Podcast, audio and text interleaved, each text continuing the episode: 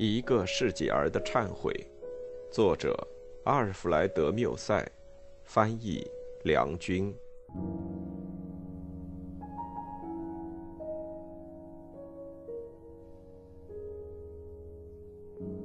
第八章，我到底还不愿意让步。在实行认真的从生活的快乐方面去生活之前，生活呈现给我的总是凶恶的一面。我曾经立下一决心，要做一切尝试。因此，有很长一段时间，我陷于了许多莫名其妙的苦恼中，被无数可怕的噩梦所折磨。阻碍我恢复健康的最大原因是我的青春。不管我在什么地方。不管我勉强做些什么事情，我所想念的却只有女人。看到一个女人，就使我周身发抖。不知有多少回，在半夜里一身汗湿，我从床上起来，把嘴唇吻在墙壁上，自己感觉到几乎喘不过气来。我所遇到的最大的，或许也是最稀罕的幸福，就是把我的童真献给了爱情。但是它的后果，却是使我在思想上对一切官能的快乐的看法，都和对爱情的看法分不开。这就是我的致命伤，因为我既不能够阻止自己不常常去想女人。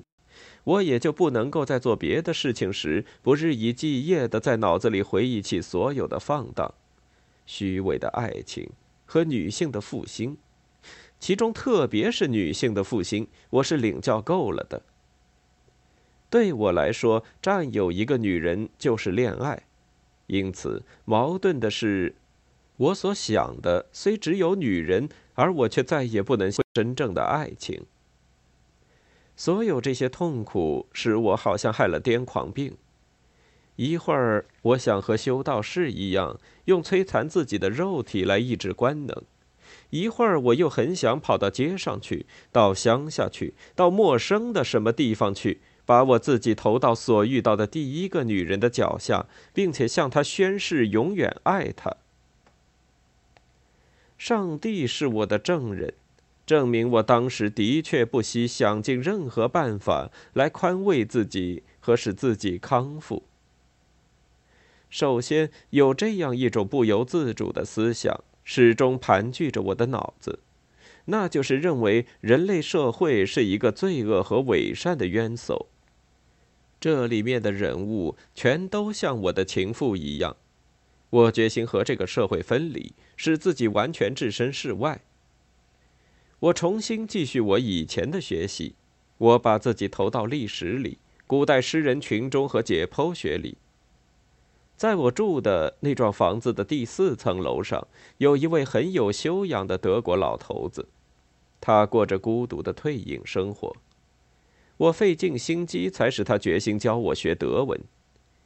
已经开始教学之后，这位可怜的人就把工作非常认真地做了起来。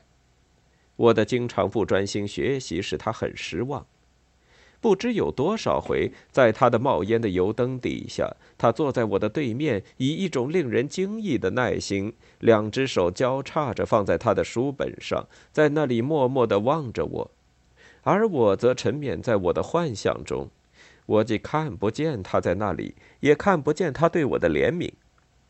最后，我对他说。我的好老师，你看这是没有办法的，但你却是最好的人。你所从事的是多么艰巨的任务呀！让我听天由命吧。无论你我，我们在这上面都丝毫无能为力的。我不晓得他有没有听懂我这兜圈子的说法。总之，他紧握住我的两手，没有说一句话。从此再也谈不上学德文了。后来，我忽然觉悟到，孤独不但没有使我恢复健康，反而会要我的命。我便完全改变了生活方式。我到乡下去，在树林里驰马、打猎、击剑，直累到气都透不过来。在一天的流汗和奔跑之后，弄得精疲力竭，晚上上床还闻到马厩味同火药味。我把头塞到枕头上，把身子卷在毯子里，便叫道：“幻影呢？幻影，你是不是也会厌倦？你愿意离开我几晚吗？”但是这种突然的努力又有什么用处？寂寞把我再送回大自然的回报里，而大自然又把我打发到爱情那里去。当我在戒律路的时候，在解剖室里，周围都是尸体，我面色苍白的站在死人中间，在我那血污的工作服上拭干净我的手，腐臭的气味几乎使我窒息。我不由自主地转过头去。于是，在我眼前呈现了迎风起伏的一片青葱庄稼，清香四散的牧场和沉静和谐的黄昏。于是我对自己说：“不，不是科学能够安慰我的。尽管我拼命钻进这些死人堆里去，也许我本人也会死在里面，像一个淹死的人，颜色苍白的像一只剥了皮的羔羊。”我是没办法治愈我的青春病了。我们到有生活的地方去生活吧，或者至少要在太阳光下死去。我叫人给我备了一匹马，便向着瑟夫和夏维尔的便道上疾驰而去。